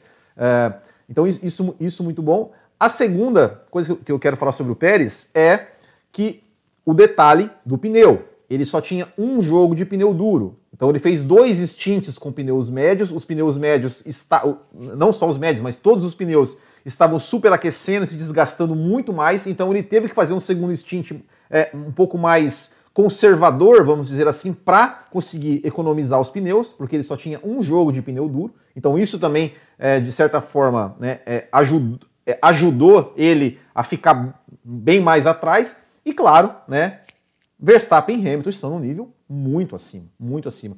Eu cheguei a comparar a, a, a, o desempenho de Hamilton e Verstappen ontem com a corrida lá de 89, a, antes da batida, o desempenho de Senna e Prost naquele, naquela corrida, os dois né, andando no limite ali, na, num trecho da corrida, um perseguindo o outro, um respondendo aqui, um, persegui, um andava rápido atrás, o outro respondia na frente. É, ficou muito marcado pela batida aquela corrida, mas se você analisar a corrida antes da batida, foi um grande desempenho dos dois, assim como ontem também foi um grande desempenho, os dois pilotando em altíssimo nível. Mais alguma coisa sobre o Sérgio Pérez ou podemos falar de outras, de outro outro assunto aqui que eu quero falar com vocês aqui e que um assunto que me descontentou, mas tudo bem. Querem falar mais alguma coisa? Não? Não, não, professor. Então vamos lá. Bom, só, só para deixar registrado aqui, né? O Michael Oliveira mandou, mandou um e-mail falando assim, né? Que ele perdeu as contas barra 100 de quantos e-mails ele mandou. Então, ok. Aí ele fala assim: só três coisas me chamaram muita atenção. Primeiro, Hamilton e Max muito acima dos outros. Leclerc muito bem. E ele falou Mazepin 70 segundos atrás do Mick. E o Mazepin ele falou que, que, na volta de apresentação ele perdeu o, o encosto da, da, da, cabeça lá, que ele teve que parar no box, perdeu um monte de segundos. Claro, andou mal também, mas explica um pouco né, esse, essa diferença tão alta para um companheiro de equipe. Agora, eu quero falar de um assunto aqui, Fábio Campos e Matheus Pucci, é, que é o seguinte: os comissários. Né? É, Primeiro tem uma pergunta aqui do Kenneth Anderson, que já, já, já, vou ler, vocês já respondem e já, e já dão prosseguimento também, que é o seguinte. É, vou ler o e-mail do Kenneth Anderson, vou ler mais um e a, gente, e a gente continua. Ele fala assim: Boa noite a todos. Eu queria saber sobre os limites de pista. Afinal, o limite é a zebra ou a linha branca? E aí tem também é, né, o Felipe Bus, que ele fala sobre, é, sobre o Fernando Alonso, né, se estaria Fernando Alonso se rebelando contra a FIA para provar como o regulamento e a interpretação são mesmos inconsistentes. E já para matar este assunto, cadê? Tem mais um aqui. Bom, eu acho que é isso aqui. Né? Cadê? Peraí, peraí. É, esses dois aqui. Então vamos falar então dos, dos, dos comissários, né? Primeiro, lá na briga Ferrari e McLaren pediram para devolver, o, o, Carlos Sainz devolveu a posição que era para devolver, que era para devolver a posição pro, ele devolveu a posição pensando que era o Lando, depois de, acabou devolvendo para o Ricardo. Aí depois tivemos Alonso contra Raikkonen, né? O, o, o Alonso lá, né? Espremendo o Raikkonen para fora, o Raikkonen passou o Alonso por fora da pista, não, não foi pedido para devolver. Depois o Alonso errou a freada, é, passou de Giovinazzi pediram para devolver e depois o Alonso fez a mesma coisa que ele fez com o Raikkonen com o Giovinazzi e não, não foram pedidos para devolver a posição para ele. E sem contar, já, já, vou, já vou falar tudo. Aí depois vocês, vocês. E sem contar o seguinte, né? É, corrida passada, puniram o Gasly absurdamente, que estava inchado e acertou o Alonso. E nessa corrida, o Latifi inchado acertou o Stroll e nada. Vocês conseguem me explicar o que se passa na cabeça dos comissários? Qual é, qual é a lógica, qual é o critério desses comissários da Fórmula 1? Por favor, a palavra é de vocês. É, eu vou, vou iniciar aqui então. É, a gente já fala dos comissários há um bom tempo, na verdade, desde o primeiro grande prêmio da temporada, né? Com aquele episódio do Bahrein. E quando aconteceu essas eu, eu não vou nem entrar no mérito da inconsistência de dentro do próprio Grande Prêmio as mesmas manobras terem desfechos diferentes. Vou nem entrar nesse mérito, porque eu vou começar pelo seguinte: se o piloto foi jogado para fora, como o Verstappen foi lá pelo Hamilton, o Raikkonen pelo Alonso, depois o Alonso pelo Giovinazzi, Giovinazzi pelo Alonso, enfim. Se o piloto é jogado para fora, o Sainz pela, pelas McLaren e tal, e continuou, vida que segue, cara. É corrida. É um, existe uma solução tão simples, a Fórmula 1 consegue criar circuitos de rua numa, numa cidade e consegue fazer um circuito do zero, colocar toda a estrutura. Será que num autódromo pronto eles não têm a capacidade de enfiar duas caixas de brita onde não é para sair da pista? Será que eles não têm essa capacidade? É ridículo, é ridículo o cara ser jogado para fora da pista, e eu nem vou falar jogado, é uma disputa de posição, um tá defendendo, outro tá atacando, e vir falar para devolver a posição, não teve nada de errado ali, pelo menos na minha concepção. Não sei se vocês concordam comigo. Para mim aquilo é corrida. Para mim Sainz, Alonso, Raik, Raikkonen não, porque o Raikkonen não pediu para devolver a posição, mas Giovinazzi, ninguém era para devolver a posição ali. Ninguém. Eu só discordo é do Alonso. matam, matam o momento de brilhantismo da disputa. É o que a gente fala que há muito tempo. É fora do DRS, então vai ser passível de investigação. É isso que acontece na Fórmula 1. Os comissários não têm consistência. E antes fosse que a gente estivesse, é, estivesse falando aqui que não tem consistência de uma corrida para outra. Porque, mais uma vez, em 2021, os comissários, dentro de uma mesma corrida, começam a ter atitudes que a gente não consegue entender. A, a, o rádio da Alpine com, com, com o. Esqueci o nome agora do diretor de prova, que aí, aí fala Massi. tão mal dele que até esqueci, esqueço. O Michael Massi. O rádio da Alpine com o Michael Massi, para mim, reflete muito isso. A Alpine falando: olha, como é, que, como é que tá essa situação aí do da pista? Tem que devolver ou não tem que devolver? Ah, tem que devolver. E o Raikkonen, por que, que ele não teve que devolver? Não, todo mundo tá errado. Ah, mas o Raikkonen não devolveu. O, o, o, rádio é esse. O rádio é por que, que a gente tem que devolver e o Raikkonen não? Ah, não, mas todo mundo tá errado. Mas por que então que o Raikkonen não devolveu? A Alpine colocando o Michael Massi em rede mundial na parede e falando: olha, não faz sentido. O que está acontecendo aqui não faz. A gente pode até argumentar, uma manobra foi um pouco mais espalhafatosa que a outra, o outro foi um pouquinho mais sem espaço do que o outro. Para mim, é corrida. Para mim, tá tendo pista, zebra, não sei o quê. Agora, você vai punir o cara porque ele defendeu a posição, porque ele passou, porque isso, porque aquilo. Gente, por favor. A Fórmula 1 estava vindo tão bem até chegar a esse período de pune tudo, né? Pune tudo. A gente lembra do Vettel em 2019, ele bravo, trocando a, a, as placas lá no Canadá. Punições que não fazem sentido. O Bahrein esse ano, uma hora podia passar na curva lá, outra hora não podia mais passar na curva. Enfim, eu, Matheus, acho ridículo. Fiz um vídeo sobre isso lá no Ressaca, inclusive acho que saiu hoje.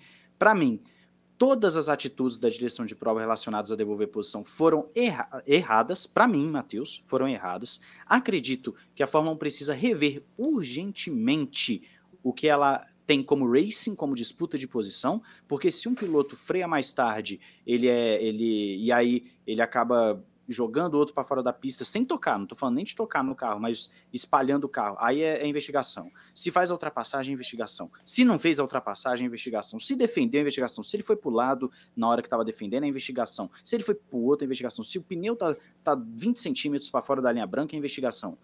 Num, num grande prêmio, a linha branca é o que delimita o. o, o Já respondendo a pergunta, então. Já respondendo Isso, a pergunta. O limite né? de pista. Mas num outro grande prêmio é a zebra. Tem grande prêmio que uma curva é a linha branca e na outra é a zebra. Ano que vem vai ser tudo linha branca, pelo que eu me recordo agora. Ano que vem vai ser tudo linha branca, o que pelo menos deixa a gente num, num, numa certeza do que é pista e do que não é. Mas a Fórmula 1 simplesmente não consegue se decidir do que é corrida. Eu, uma, talvez eu seja uma pessoa até liberal demais em termos de corrida, né? Para mim, o cara capotando, passando por cima uhum. do outro, tá valendo, mas é, eu, eu não consigo ver manobras irregulares, maldosas, é, sujas no que foi feito nos Estados Unidos. Então, para mim, não deveria devolver posição. É, foi inconsistente. O Raikkonen está até agora lá sem devolver a posição, né? Não devolveu até agora. E, enfim. Devolveu depois, né? Mim, no final. Devolveu, é... devolveu depois. no, no, rodou no final. É, lá, né? Rodou. É, para ganhar assim, é, eu realmente não tenho palavras para dizer o quão perdidos e o quanto eu, como espectador, fico frustrado assistindo uma corrida de Fórmula 1 quando fazem isso. Tiram totalmente o, o espírito de disputa. Aí você imagina, e eu falei isso no vídeo de hoje, para passar aqui para o campus, você imagina se chega em Abu Dhabi e o título é decidido porque o Verstappen ou o Hamilton espalhou um pouquinho mais para a curva. Imagina se o título é decidido por conta disso. Esse é o asterisco que o Campos falou ali que, que, que, pode, que pode acontecer, que não duvido nada. Mas antes de passar para o Campos, só rapidinho. Eu, eu só acho, concordo com quase tudo que você falou. Só, só acho que o Alonso, porque o Alonso, né, ele Ele freou, passou ali e tal, e cortou um caminho. Aí, ok. Devolver, ok. Mas do, do resto, também acho que é um dia. Só, só, só aqui antes de, de, de ir para o campus rapidinho, aqui, atrapalhando o campus mais um pouquinho, e, e indo ao delírio, o Thiago Raposo, mas é. O Alonso, ele mais uma vez, ele citou na entrevista pós-corrida o quê? Vocês lembram que na Rússia eu falei, é. eu fui, é, teve Sim. aquele estardalhaço porque ele cortou caminho? Aí ele falou: será que agora vão falar dos que cortaram aqui também? Hum. Ou é só comigo? Né? Então, o Alonso está esperto nisso aí. Ele está hum. esperto, ele está vendo que o negócio não está muito legal. Fábio Campos. Vamos lá. É, assim, primeiro problema é que, mais que a inconsistência dos comissários, é inconsistência de comissários. Né? Porque Sim. não são os mesmos sempre. Então o problema já começa aí. Né? Se você tivesse os mesmos sempre, o Adalto defende lá no Loucos que sejam o, o, o Montoya. Montoya, o Mansell. Só os caras mal. Eu também. O Tracy e o Mansell. Tô nessa com o é. Adalto. É. é, você já até citou aqui uma vez. Eu, Isso. Eu não, eu, não, eu me lembro que você citou. É, mas você tem que ter, se você tiver comissários aleatórios, se você tiver comissários que cada vez estão, cada grande prêmio são comissários diferentes, você vai ter matematicamente você vai ter pontos de vista diferentes. É uma certeza matemática. Né? Então, isso é uma má gestão da FIA. Né? O, o, que a gente está vendo é uma péssima gestão da FIA. Né? E a gestão é tão péssima, é tão perdida, que o que, que acontece? Primeiro, o Alonso está usando a sua força, daqui a pouco eu vou falar do Alonso, ele está usando a sua força né, para escancarar, mas eu não acho que o Alonso também está certo. Não é porque o Alonso está peitando os, os, diretores de prova nas suas decisões estapafúrdias que o Alonso também está certo. O que o Alonso fez na Rússia, para mim, não está certo, e o Alonso tem intimidado os diretores de prova numa coisa que pouca gente não percebeu, mas daqui a pouquinho eu falo do Alonso. É, primeiro, essa questão da linha branca, que vai ser no ano que vem, é um, é um, é um avanço. É um avanço. Esse negócio de ser zebra numa curva, linha branca em outra, põe linha branca e pronto. Eu tenho uma visão sobre limites de pista que eu acho que jamais vai ser implementada, porque ela precisa de ser. Ela, ela, ela necessita de bom senso para ser implementada. Eu acho que a gente teve muito tempo deletado na sexta-feira e muitos tempos deletados na, no sábado, no qualifying. Né? É, o, a implementação dos limites da pista numa volta rápida, eu sou totalmente a favor. Totalmente a favor. Porque o piloto está brigando com a pista. Na hora que o piloto está brigando com a pista, ele tem que respeitar as linhas da pista. Tem gente que acha diferente, não, deixa largar a curva. Eu, eu não defendo isso, porque eu acho que o projetista que desenha uma curva, ele desenha essa curva para pôr uma dificuldade. Cada curva tem uma intenção de extrair alguma coisa do piloto. Então, na hora que o cara começa a passar da linha, ele está jogando o desafio da curva ao prazer dele. Mas aí é, que, aí é que tem que ter bom senso. Porque na hora que o cara está brigando roda com roda, para mim é outro conceito que você tem que aplicar. Aí você não pode ficar olhando para a linha da pista como a sua a lei maior é René Arnoux e Villeneuve. Você não pode olhar para a linha da pista como, como, a sua, a, o seu único balizamento. Os caras estão brigando um contra o outro. Aí entra mais ou menos o que o Matheus falou. Quem levou vantagem? Houve uma. Claro que se o cara corta em Monza, na chicane, corta caminho, meu amigo, um abraço. Vai devolver a posição ou vai tomar 15 segundos. Mas nos Estados Unidos, o cara vai lá fora na curva 12 que ele estava levando realmente uma vantagem, ele se beneficiou daquilo de uma maneira. Foi isso que tirou. A, a, a, tá pingando um monte de superchat aqui. Legal, legal, galera. Obrigado. Daqui a pouquinho a gente vai ler. Depois o... vamos ler todos, é. é o, o, o, problema é que os comissários, é, é, Matheus, eles são tão inconsistentes que o que, que aconteceu hoje? Qual a notícia do dia de hoje? Michael Masi marca uma reunião com os pilotos para debater aquela disputa do Alonso com o Raikkonen, na curva 1. Que para mim era a U, é, a que não foi punida. Ou seja, estão tendendo a passar a punir aquela também. Porque aquela, para mim, é que não foi punida e é, e é correta. Porque o Alonso, muito, muito é, é, é, antipático nessa, nessa posição dele, o Alonso colocou o Raikkonen lá. Então, se o cara coloca o outro lá, Uh, isso tem que ser considerado. É o famoso Hamilton e Raikkonen Spa 2008. O Raikkonen coloca o Hamilton numa situação que o Hamilton corta, o Hamilton devolve no meio da rede, tira a posição. O Hamilton foi genial ali que os bobocas não conseguiram captar e puniram o cara. Foi mais genial do que o raciocínio. Hamilton, teve gente que tá, foi olhar aqui a batida do Glock com o Zuber, estava colocando no chat aqui que estava rindo. Quem não viu 2008, é muito novinho, coloca lá Spa 2008, Hamilton e Raikkonen que coisa maravilhosa que foi a, a, essa questão de devolver posição e ganhar posição. Então, os caras estão indo discutir justamente a que não tem que ser discutido. É, o certo era que ó, a do Raikkonen não foi punida porque ele não ele, ele foi colocado lá. Vamos discutir as outras? Vamos conversar com, sobre as outras? O que, que, vocês acham, gente? O cara ir lá fora, será realmente que ele ganhou uma vantagem? É, o que, que, pode ser feito? É, faz uma outra linha, uma linha de ultrapassagem? Não sei. Qualquer discussão é válida, mais válida do que essa punição desenfreada. Eu coloquei no meu Twitter hoje. É, o, a nota triste desse grande prêmio é esse vale, não vale, volta, não volta. Né? Quem acompanhou na TV inglesa é, os caras estavam ali passando os rádios, que às vezes não vão para a transmissão, mas a equipe Ferrari manda o Sainz, o Sainz devolver, aí o Sainz devolve para um achando que é outro, aí o outro passa, tem que esperar, aí cede posição, passa. É, é, gente, pelo amor de Deus, isso é o anti-automobilismo. Escrevi sobre isso. É o anti-automobilismo. Você está você tá tirando as ultrapassagens. Tudo bem, coloca uma regra e define. Agora, você está tirando as, as ultrapassagens para esse volta, devolve. Então, enfim, é muito, é muito é muito, é muito chato. É, vocês querem complementar? Eu já, eu já, quero, eu já quero falar só uma coisa sobre o Alonso, pode, pode que eu falar. acho que é importante para a discussão, mas se vocês quiserem. Pode falar, pode falar. Pode falar? É, o Alonso, gente, ele está, ele está intimidando os, os diretores de prova, mas a, a, a, intimidação dele não foi, não foi a que gerou repercussão. Primeiro, é, toda essa chatice do Grande Prêmio dos Estados Unidos vai, devolve, não devolve, como vocês falaram aí, se isso acontecer lá no final do ano, não está ganhando proporções catastróficas porque aconteceu lá atrás. Mas podia ter acontecido com Hamilton e Verstappen. Podia ter acontecido. A chance é enorme. Esses caras estão dividindo curva toda hora. Então, se fosse, a gente estaria aqui provavelmente lamentando uma ultrapassagem anulada é, que não teve razão. Então, para deixar claro a minha opinião, sábado, limite de pista é a linha branca, meu amigo. Domingo é o cara contra o outro. Se o cara não fizer nenhum absurdo, é, eu acho que tem que reinar o bom senso. Por isso que eu acho que não vai acontecer, essa é a minha opinião, porque o bom senso não reina. É, o Alonso, a grande. O Alonso, primeiro, ele desafia os caras na Rússia quando ele corta caminho. Né? Primeiro, ele sai da Áustria anunciando que ele ia fazer alguma coisa. Né? Na Áustria, ele fala assim: Eu fui jogado para fora, então eu não vou ser mais o idiota. Ele até, ele até usa essa expressão: Eu não vou ser mais o idiota. Ele chega na Rússia, ele ensaia cortar caminho. Uh, tudo bem, não é cortar caminho porque ele não ganha, né? Mas ele ensaia escapar da curva. O que está erradíssimo. O cara não pode escapar da curva propositalmente. Porque ele está tendo um monte de vantagem. Ele não está forçando o pneu, ele está se tirando da possibilidade de um acidente que os outros estão expostos. Ele não pode fazer isso, a pista não é ali. Né? Mas ele vai lá e intimida os caras. Na Turquia foi a grande intimidação, embora a, a, a repercussão foi o negócio do Gasly.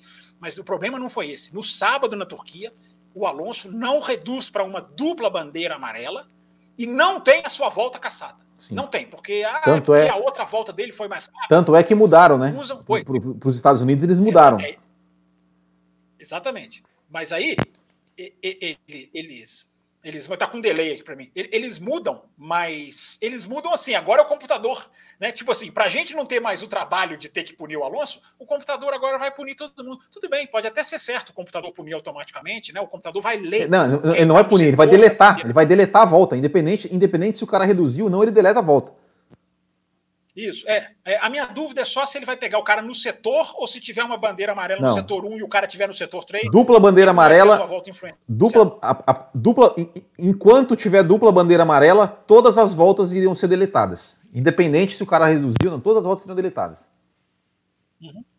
Tá, tá, tá. Aí, aí, eu já não concordo, porque eu acho que o cara que está no setor 3, ele não tem que ser influenciado pela bandeira no setor 1. Aí é até fácil você é. fazer lá uma Schumacher em, Monza, em Mônaco em 2006, o Rosberg, dizem que fez isso. Né? Que o cara faz um acidente ali, vai matar o outro que está lá na frente. Aí eu não concordo. Mas, enfim, os caras, ele, ele, ao invés de punirem o Alonso, eles aliviaram para o Alonso e jogaram a responsabilidade, entre aspas, para o computador. Então o Alonso está intimidando os caras. Está intimidando os caras. Agora, até isso é mais fácil de acontecer quando não são comissários fixos. Até isso, o cara entra ali, o cara é, é chefe da, da, da, Federação de Singapura. Ele entra ali, bicho. Qual o tamanho que esse cara tem para desafiar o Alonso? Qual o tamanho que esse cara tem para falar assim, eu vou ser o decisivo, vou punir esse cara? O cara, o cara não, tá jogando jogo, o cara Saca, é convidado. Sacanagem você falar de? Singapura e Alonso, hein? Sacanagem, maldade isso aí. Senti uma maldade é nisso aí. É verdade. É, é, é, é, o inconsciente, né? Singapura e Alonso é o inconsciente. Tem, há problemas com Singapura e Alonso no, no inconsciente. Mas, enfim, o, o, o Will, é, isso tem que ser discutido, tem que ser repensado. A FIA tem que intervir, a FIA tem que mudar. Né? Os caras têm claramente definições assim: ó, vamos pegar leve na primeira volta. Aí passam anos pegando leve. Aí, de repente, mudam. Não, vamos pegar pesado na primeira volta. E aí, cegamente, punem o Gasly por uma coisa que é tão evidente que o Gasly não tinha culpa. que é, é, é, a falta de critério. Mas a chance de você não ter critério é muito maior quando você não tem comissários fixos. Esse é um dos problemas. Mas é a FIA do Gentotti, né? É. Que está saindo em poucos meses, felizmente.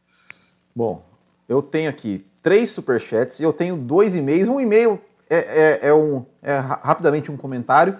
É, e o último é uma pergunta para nós três aqui, que é, é, a pergunta direta que cada um vai ter que falar aqui também rapidamente. Raposa, calma aí, Raposa, calma, Raposa, a gente vai encerrar. Vamos ler o superchat. Primeiro, o Lucian Moura, ele, ele fala aqui o seguinte, para a gente falar do Bottas, o que, que esse cara tem? Tem problema?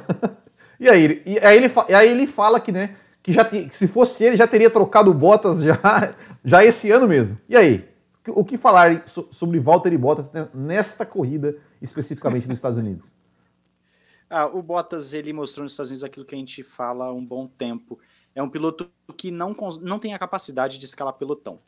Ele até consegue andar bem uma prova ou outra, ele faz uma graça uma prova ou outra, mas o Bottas é um piloto que não tem mais motivo para ele estar na Mercedes, né? Eu não vou dizer trocar esse ano, porque não, trocar no meio da temporada acho que não seria muito legal, mas é, o Bottas fez aquilo que ele sabe fazer, ou seja, ficar atrás de carro mais lento. É o que ele sabe fazer. Né? Ele é piloto de meio de pelotão, ele não é o piloto para estar tá numa Mercedes disputando um título. E agora que a Mercedes está sendo puxada por uma Red Bull, está sendo desafiada por uma Red Bull, o Bottas ele pode vir a ser um fator que ajude, sim, a Mercedes, mas ele também pode ser o, o motivo de perder um campeonato de construtores, por exemplo. Né? É claro que vale dizer o seguinte: Bottas mais uma vez teve o seu motor de combustão interna trocado, é, largou mais de trás, então isso deve ser dito. A Mercedes está tendo alguns problemas para resolver no seu motor, já até falamos sobre isso. Agora, é, a quem acredite, pelo sorriso do Will Bueno, que é meio trambicagem aí, mas. Não, não, não. É, é, mas, ao meu entender, o Bottas não fez nada diferente daquilo que a gente já está acostumado. Quando ele brilha, é que é a exceção. Quando ele corre o que ele correu na, na, nos Estados Unidos, é o normal dele. Pelo menos é assim que eu vejo. Campos, quer falar do Bottas? Não, rapidinho, não tem muito a acrescentar, não. A gente já está aqui né, caminhando para o final. É, o Bottas tem essa dificuldade no roda com roda. Mercedes e Ferrari hoje não são fáceis de ultrapassar. Tem que ser colocados também. Quem colocou o Bottas ali não foi McLaren, ele. Né? McLaren foi, foi a né? Mercedes. Né? É, McLaren e Ferrari, mas quem colocou o Bottas ali foi a Mercedes. Essa, essa questão a gente pode debater isso na semana que vem. Eu acho que já passou do limite o que está acontecendo com o motor Mercedes. A Mercedes pode muito bem perder o campeonato por essa trocação de motor para lá e para cá. Né? Já passou, cara, bicho, o cara não pode ter seis motores trocados. Não dá, não dá. Aí realmente é melhor trocar. Tá o cara falando aqui, vou trocar o Bottas. Aí troca o piloto. É. Seis motores no ano não dá. Então, isso, isso, também, isso, também é, isso também tem que ser colocado em favor do Bottas, né, cara? Os caras, toda é. corrida vocês vão ficar me tirando o motor. Peraí, né? É, então, o, o... então, enfim, vamos ver se isso é um, Tá, tá, trocando Aston Martin, tá trocando Williams, tá, já trocou McLaren. O Hamilton, por enquanto, tá passando em column. Se o Hamilton, se o Hamilton passar em column até o final do ano, em troca de motor, eu vou achar muito estranho essas trocas do Bottas. Mas o perigo para o Hamilton trocar tá aí. Agora, passou do limite, né? Mercedes, o tamanho da Mercedes. É, peraí, se fosse a Honda, a gente estaria metendo pau. Então vamos meter o pau na Mercedes também. Não dá para trocar motor toda hora. Que isso? O, o, a minha risada foi porque o Valtteri Bottas, hoje, no Instagram dele, postou uma, uma, uma montagem dele, Valtteri Bottas, num, num, tipo numa, numa oficina, falando assim: o que o Bottas vai fazer depois que sair da Mercedes? abrir uma loja de peças de motores. Ele faz isso, uma montagem dele mesmo, numa oficina, como vendedor de peças, e tem o Toto Wolff lá no cantinho, assim, só espiando. Né? Só, só, essa foi minha risada. Né? O próprio Bottas tirando sarro. Ele, tá, ele tá brincando. ele mesmo tá brincando com isso. É. Ele, ele, colocou no Instagram dele assim, uma oficina cheia de então, motores. É isso, exatamente. Exatamente isso que eu tô falando. É essa aí mesmo. Né? É. é, já tinha posto uma com isso. Então, enfim, é, é, é, o cara, ele mesmo está fazendo piada com é. ele mesmo. O pessoal reclamou que teve uma falhazinha técnica na minha edição. Obrigado pelo feedback. Eu dei uma melhorada aqui. Se, é. se continuar travando, avisem que a gente tá, resolve esse problema. Tem que resolver esse problema. Bom, o, o outro superchat aqui é do Strike. A, a, gente, a gente já um pouco falou um pouco sobre isso, né? Mas é, que ele falou: né, se o Max não tivesse saído na Inglaterra e na Hungria, ele já garantiria o título em Interlagos, por exemplo. Numa conta simples, ele teria mais ou menos 30 pontos. É, é o si, né, que a gente falou, né? A gente comentou um pouco sobre isso, né? Alguém, alguém mandou e-mail sobre isso, né, também. A gente, a gente já, já, já respondeu é, nessa mesma edição. Né? É, e muito obrigado ao Striker aí, né? A gente falou que, que acha que o campeonato estaria equilibrado igual. O Magno falou que, ó, para ajudar o Fábio Campos, né? Para melhorar aqui o, o, o, o delay, né? Pra, pra... aí, ó. Internet sem delay. É, que provavelmente isso está fazendo ter tanto delay. Obrigado e também o Magno pelo seu super chat. Isso. Fábio Campos Matheus Pucci, pra gente aqui já ir pra parte final, tem dois e-mails. Um é um comentário que acho que a gente não pode deixar de, fala, de, de fazer, e o último é uma pergunta curta e grossa para todo mundo. Que é o Jorge Barbosa, que ele, ele fala assim, né, ele. ele, ele é, bom, ele fala, ele fala né, da. da... Jorge Barbosa, Jorge é, Barbosa é twitteiro dos quatro é, costados, vocês sabem bem disso. É, ele fala, né? Da, estranho, né, que a organização da Fórmula 1 nos Estados Unidos fazer a corrida no mesmo horário da NFL, da NFL é, sendo que os outros esportes, incluindo a NASCAR, evitam, evitam o choque de horários. Mas eu queria falar também o seguinte, né? É, aproveitando esse gancho, é, falando sobre o evento GP dos Estados Unidos, né? Sucesso de público, é, mais de 400 mil pessoas no final de semana é, e tudo mais, né? A Fórmula 1 que, que sempre aí é, é, namorou com os Estados Unidos, sempre quis agradar os Estados Unidos, sempre quis conquistar os Estados Unidos. Então até já vai ter né, GP do Miami, estão querendo aí fazer um terceiro GP em Las Vegas. E aí, o que dizer deste evento GP dos Estados Unidos? Com certeza é, é um sucesso. Eu estou até com um dado aqui que eu estou aberto, que vi hoje à tarde no Twitter. Em 2018, o público do final de semana foi 264 mil. Em 2021, 400 mil, um aumento de 51%. É, 51 é, enfim, eu acredito que a, o efeito Netflix, a Liberty Media por si só, com a sua capacidade de redes sociais, uh, uma, esse, esse fator da renovação da Fórmula 1, conforme a pesquisa que saiu agora, que o público é mais jovem, é um público também que está mudando as suas preferências de pilotos e equipes, isso tem, tem conseguido entrar nos Estados Unidos. E a Fórmula 1 conseguir entregar corridas interessantes, como por exemplo essa aí agora, que nós vimos no domingo, com certeza influencia positivamente, é para pagar aquela história prévia da Fórmula 1, como por exemplo 2005, que foi o terror, né, o pior episódio da Fórmula 1 nos Estados Unidos. Então, é um efeito do que nós estamos vendo desde 2017, é, que é bem-vindo para a Fórmula 1. E como você disse, daqui a pouco vai ter três corridas nos Estados Unidos. Ou seja, é uma fonte de renda que a Fórmula 1 está ganhando. E claro, é um público que está chegando. Eu vejo com bons olhos e fiquei bem feliz quando vi os 400 mil, tudo lotado. E para você ver, hein, no mesmo final de semana de um grande evento também lá para eles. Fábio Campos?